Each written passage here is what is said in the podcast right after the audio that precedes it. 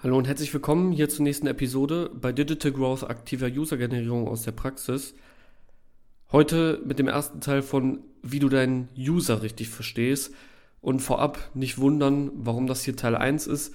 Da dieses Thema so unglaublich wichtig ist, haben wir uns dafür entschieden, mehrere Teile dafür rauszubringen und einfach kleinere Episoden dazu zu machen, damit die Folgen nicht unnötig lang werden und du es einfacher hast, ja, die Folgen quasi dir anzuhören. Das heißt heute Teil 1. Und ich würde sagen, wir steigen direkt ins Thema ein. Und zwar, warum ist es überhaupt so unglaublich wichtig, deinen User zu verstehen? Zunächst einmal, das wirst du wahrscheinlich auch wissen, du hast eine Plattform, Software oder App gebaut, letzten Endes, um ein gewisses Problem von deinem User zu lösen. Um dieses Problem aber richtig lösen zu können, musst du überhaupt erstmal verstehen, warum ein User sich für dein Produkt entscheiden sollte. Das heißt also, warum sollte ein User hergehen und sich bei dir registrieren, einen Sign-up machen oder zum Beispiel einen Demo-Call vereinbaren? Und das ist nicht nur aus Produktsicht sehr, sehr wichtig, um überhaupt das Produkt zu bauen, was genau das Problem des Users löst. Es ist auch aus Marketing-Sicht sehr, sehr wichtig, das zu verstehen. Denn du hast ein Produkt gebaut, welches ein bestimmtes Problem löst. Und sobald du dieses Problem verstanden hast und den Wert deines Produktes, gehst du ja hin und kommunizierst diesen Value deines Produktes nach außen, um überhaupt diesen User zu einer Registrierung, zu einem Sign-up oder zu einem Demo-Call zu bekommen.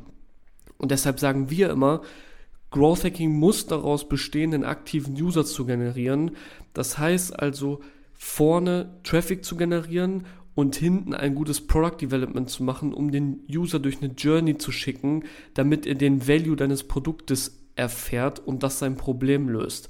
Und das musst du verstehen, dass es aus beiden Aspekten sehr, sehr wichtig ist, weil das, was du hinten versprichst, was dein Produkt liefert, musst du vorne in der Nutzenkommunikation nach außen kommunizieren, um überhaupt erstmal einen Sign-up, eine Registrierung oder einen Demo-Call zu vereinbaren oder vereinbaren zu können.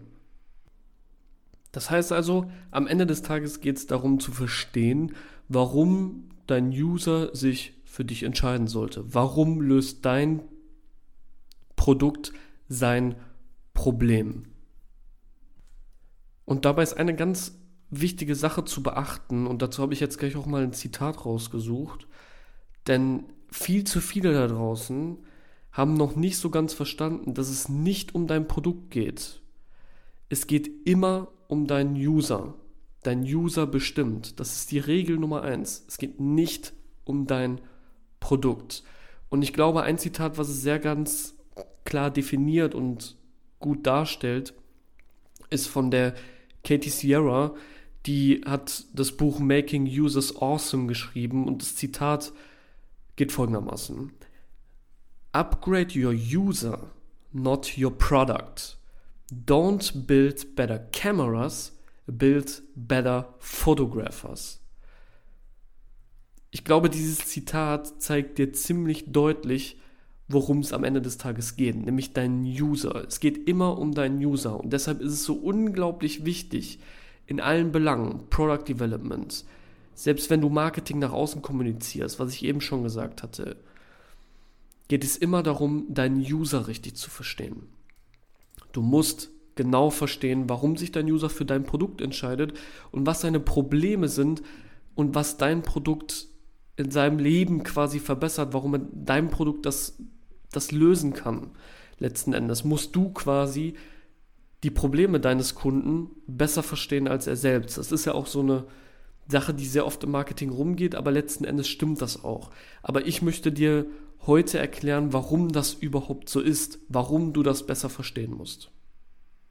Also, ein User benutzt dein Produkt, um sein Problem zu lösen und damit zu einem gewünschten Ergebnis zu kommen.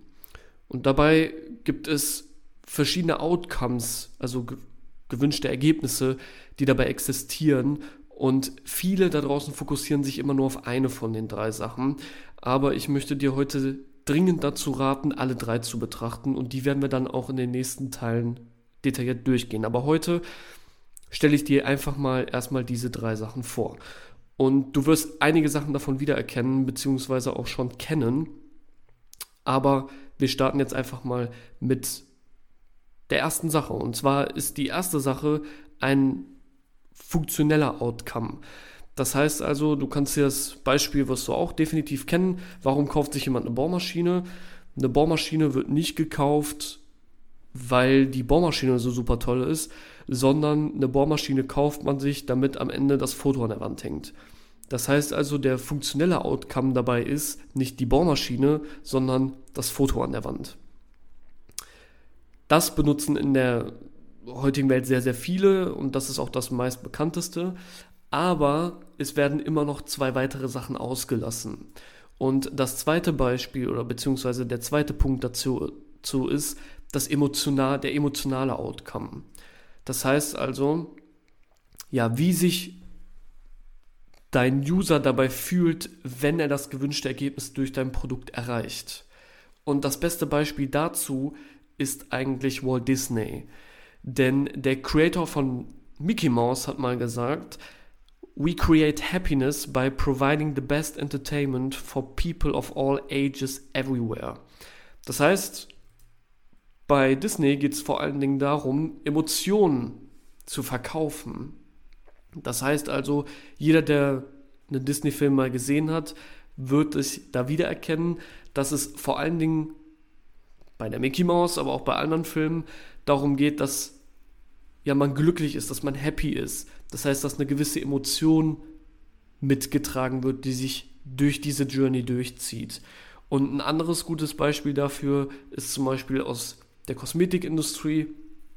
Da gibt es ein sehr, sehr gutes Zitat von Charles Revson.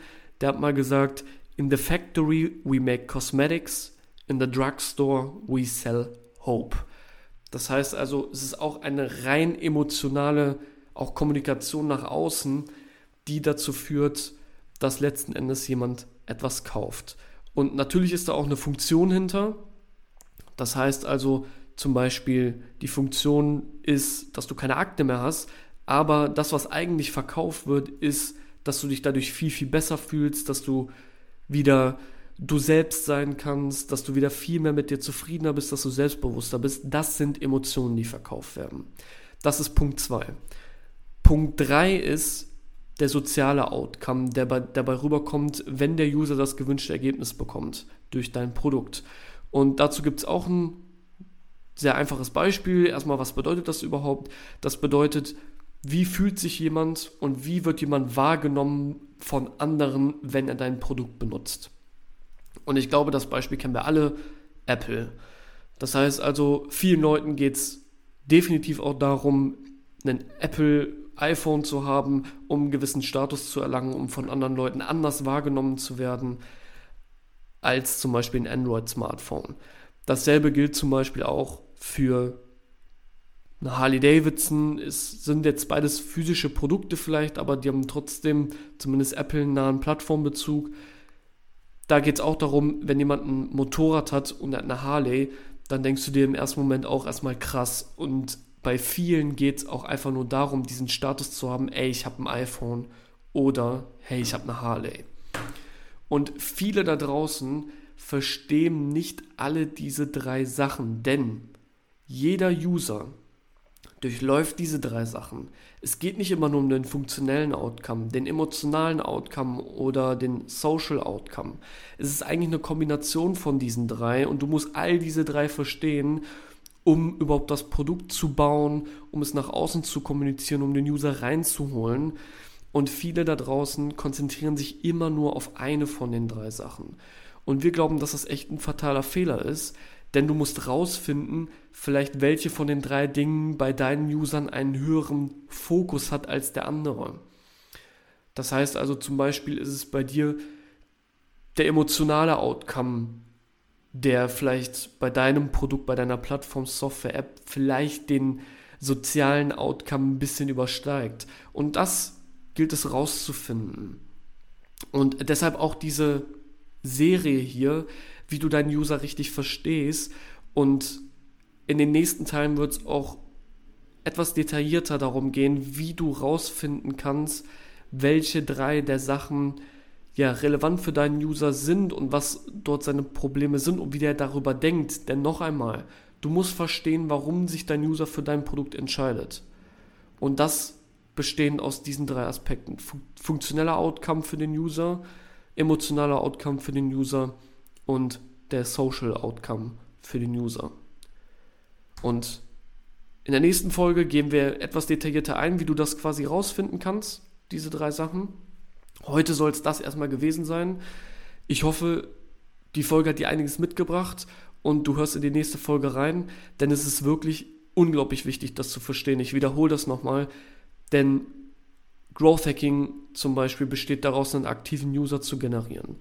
Und den generierst du nur, indem du ein Produkt baust, was ein Problem löst. Und das kannst du nur lösen oder bauen, ehrlich gesagt, wenn du die Probleme deines Users verstehst, das Produkt baust und es auch nach außen kommunizierst über deine Nutzenargumente und somit den User reinholst und dein Produkt durchläuft oder der User durchläuft deine Product Journey, deine Customer Journey und am Ende bekommt er das gewünschte Ergebnis, was er sich erhofft. Und in dem Fall sind das diese drei unterschiedlichen, die beachtet werden müssen. Ich hoffe, die Folge hat dir gefallen. Wenn dem so ist, lass uns gerne eine Sternebewertung da. Das hilft uns immer ungemein und pusht natürlich auch ein bisschen den Podcast. Hier steckt eine Menge Arbeit drin. Und ich würde sagen, wir hören uns ja nächste Woche zur nächsten Episode. Bis dahin, dein Pascal. Ciao.